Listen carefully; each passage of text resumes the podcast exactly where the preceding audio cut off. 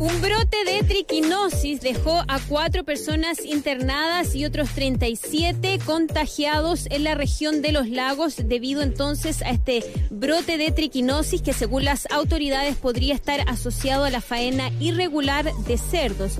Queremos saber todo sobre la triquinosis con nuestro invitado del día de hoy, el doctor Eugenio Spencer, quien es ya parte de la casa, él es virólogo y académico de la USACH y además obtuvo su doctorado en la Universidad de Yeshiva en Estados Unidos y es bioquímico además de la Universidad de Chile. ¿Cómo está, doctor? ¿Cómo lleva esta cuarentena?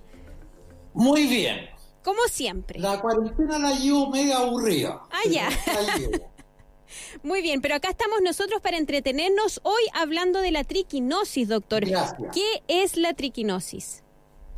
La triquinosis es una enfermedad que se produce por consumir carne de cerdo contaminada y se trata básicamente de que a través de consumir músculo, o sea, la carne habitual, eh, existen en, los animales salvajes que no están bajo control unos gusanos que tienen forma de espiral, que en este caso son estados larvarios, que entran a nuestro organismo cuando comemos y se quedan en el intestino delgado donde se reproducen, entran a estado adulto y empiezan a producir larvas. Y estas larvas son capaces de pasar al torrente sanguíneo y de inquistarse en los músculos, básicamente los músculos gruesos, los que usamos para nuestra movilidad, pero también puede instalarse en el corazón y más dramáticamente a nivel de cerebro.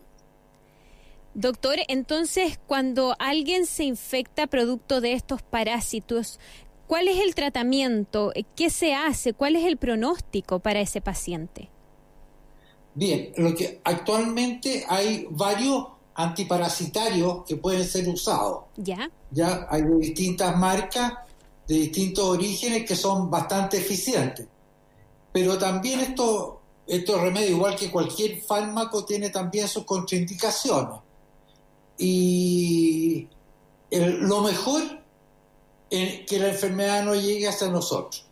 Y por eso que se lleva a cabo un monitoreo de toda la carne que se consume a través de los mataderos oficiales, que están siendo siempre controlados para la triquinosis, eh, evitar comer carne eh, que contiene ya las larvas. ¿Hay forma de saberlo? ¿Se ven? Eh, ¿Hay forma de saber que uno está consumiendo carne que eh, eventualmente puede estar contaminada. Y si uno eh, cocina esa carne, ¿elimina el peligro, elimina el riesgo? A ver, eso es muy buena, muy buena pregunta. Primero que nada, eh, hay que hacerlo a nivel de, laboratorio, o sea, hay que verlo a través de un microscopio para identificar el tejido infectado. Si uno cocina alrededor de 160 grados una carne normal, al cabo de 5 a 10 minutos de estar cocinando en esas condiciones, la larva muere. Ya. O sea que una carne que esté bien cocinada por un rato bastante largo y a una temperatura superior a los 100 grados, ya, lo probable es que las larvas mueran. Ya. Pero de todas maneras, insisto que lo mejor es comer carne que esté certificada que viene libre de triquinosis y eso lo hacen en nuestro país en todos los mataderos. O sea que cuando uno va al supermercado y compra carne de cerdo, eh, eventualmente se supone que esa carne debiera estar limpia, no debiera estar eh, contaminada con este parásito, ha sido certificada. Exactamente, eh, la gracia es que no consumir carne cuyos orígenes no sean de marcas conocidas. ¿Ya? y que vengan de, criaderos conocidos. Si lo peor de todo es comer carne de cerdo, por ejemplo, de típico chanchito, ¿no es cierto?, que está en, la casa de campo, que lo vamos a comer para el 18. Ese chanchito hay que asegurarse que cuando lo consumamos esté bien asado. Ya. O sea, a quienes les gusta la carne así rojita. En ningún caso, comer carne cruda. Ya. Por lo tanto, sushi de cerdo, no sé si existe. pero no, no, lo invente, no, lo invente. Claro. Si se le ha ocurrido hacer sushi de cerdo, no lo haga. No, ni siquiera se atreva. Oiga, no sé que sea certificado. Exactamente. Doctor, entonces, em, bueno, ¿cuáles son los síntomas que indican que una persona ha contraído este parásito y eh, al cuánto tiempo de haber consumido la carne se presentan y qué hacer? Bueno, lo, lo primero, lo primero que se siente es diarrea, dolor de guata clásico, digamos, eh, soñolencia, eh, agotamiento. Eso es lo primero que eso debería ocurrir, digamos, a, la semana, a 10 días de haber consumido los lo, eh, gusanos. Ya. En, ese momento lo único que queda es hacerse alguna prueba inmunológica para saber si uno tiene anticuerpos. Si uno tiene anticuerpos contra eso, quiere decir que de alguna manera ha entrado al organismo. Pero básicamente, con los síntomas que hay, ya se inicia un tratamiento inmediatamente. Si usted suma esos síntomas a que ha consumido carne cruda, indudablemente que debe ser chiquina lo que tiene. Estamos conversando con el doctor Eugenio Spencer, quien es virólogo eh, de la USACH y además, eh, les decía yo, eh, obtuvo su doctorado en la Universidad de Yeshiva en Estados Unidos y también es bioquímico de la Universidad de Chile y nos acompaña en esta ocasión para hablar de la triquinosis a propósito de un brote que ocurrió en la región de los lagos y que dejó al menos cuatro personas hospitalizadas y otras 37 contagiadas. Doctor, ¿la gente se logra recuperar después de que adquiere el parásito? ¿Logra eliminar eliminarlo del sistema con los tratamientos que hoy están disponibles? Sí, se puede, se, se logra reparar, pero es un, tratamiento largo y hay que estar, estar seguro que se elimina. O sea, hay que usar todos los métodos diagnósticos posibles del laboratorio para identificar que la persona ya está libre de. Porque si uno queda alguno de estos parásitos a nivel intestinal, va a volver a reproducirse y a producir el daño. Entonces, si lo más peligroso es cuando ya entra y se hace crónico el daño a nivel de, los de los músculos, y lo, peligroso es que si hay daño a nivel cerebral, eso es irrecuperable.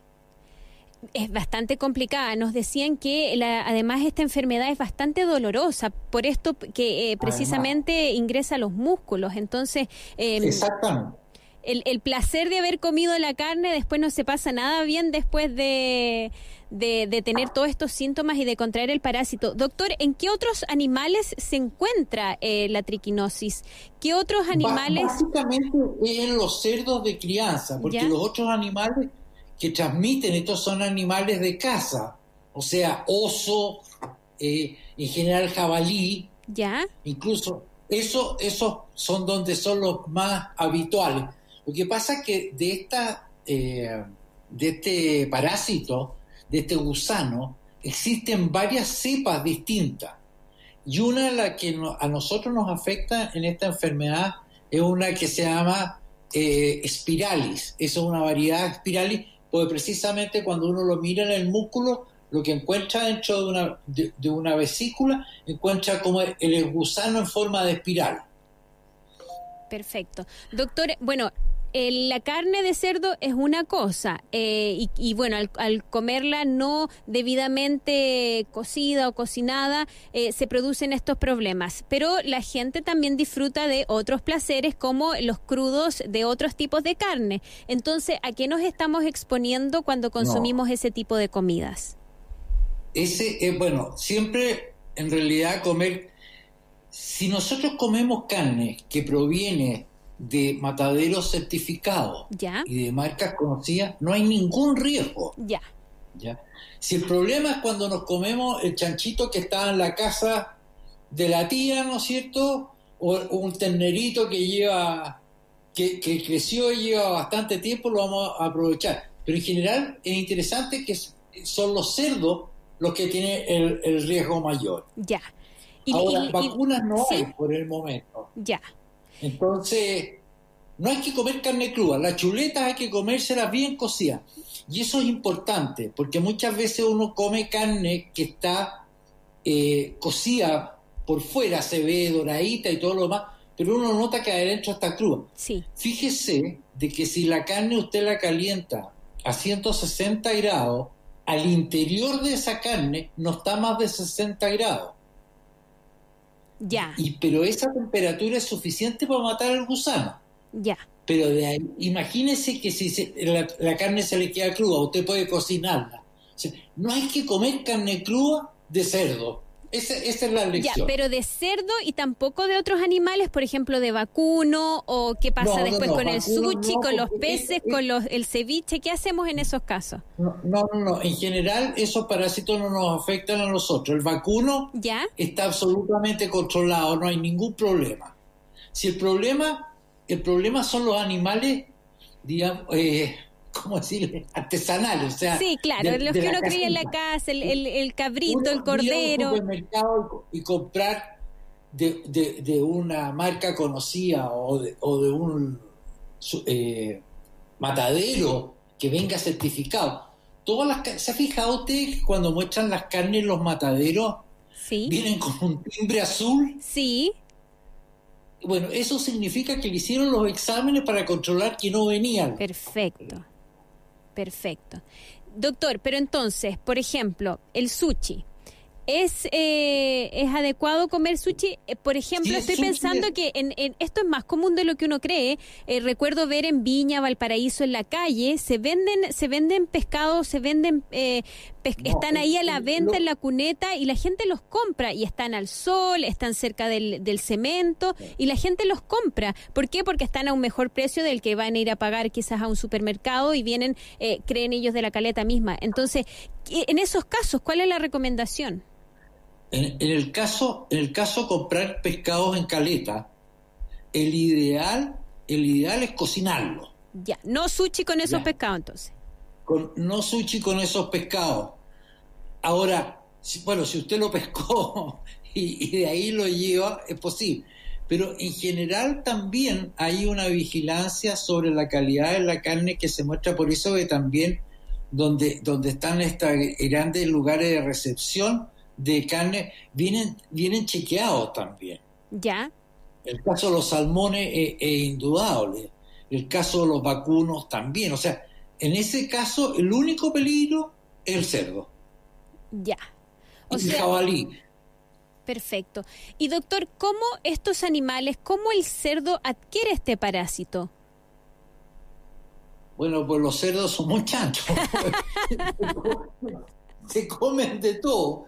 Y como están criados en grandes cantidades, si uno tiene. Ah, bueno, ahí entre todo, entre todo, miren, no se fijan mucho dónde comen.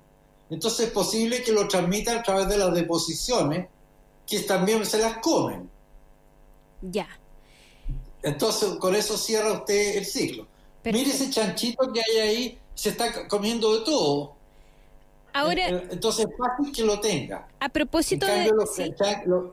cerdos que están criados en, eh, en granja, en general, ya tienen un control sobre la calidad que es habitual y que están chequeando continuamente para que no tengan. Ahora, o sea que, ¿sí? Sí. ¿sí? Sí, le, le iba a Eh, preguntar que a propósito de, de- de esto, ¿no? De comer eh, carne de animales y, y que no está debidamente cocida, debidamente cocinada, eh, esto nos lleva sin duda a pensar en la pandemia en que estamos hoy día y todo lo que se ha hablado respecto de, de dónde viene este virus, el coronavirus, y si efectivamente incluso se ha hablado de las costumbres de eh, las personas en China y, y ahí también han surgido ciertos tipos de discriminación. eh, en, en otros países se ha hablado mucho de, por ejemplo, los animales que se consumen en los mercados en China y cómo eso podría estar propiciando de que este tipo de virus llegue a nosotros. ¿Cuál es su apreciación acerca de eso, del origen del virus y cómo podría haber venido este coronavirus precisamente ahora que estamos hablando de este otro tipo de enfermedades como la triquinosis que llega precisamente a nosotros porque en este caso no cocinamos y consumimos debidamente eh, la carne de cerdo? Si hablamos de los virus, es distinto porque los mecanismos de entrada al organismo respecto a los parásitos pueden que sean por las mismas vías, pero las formas ¿Ya? de invadir el cuerpo son, son totalmente distintas. La- eh, los fármacos que se usan son distintos. Eh, el- el ti- si hay vacuna o no es distinto. Pero fíjese que es bien interesante respecto al coronavirus, porque, y, y en esto hay que ser, pues, muy, muy claro.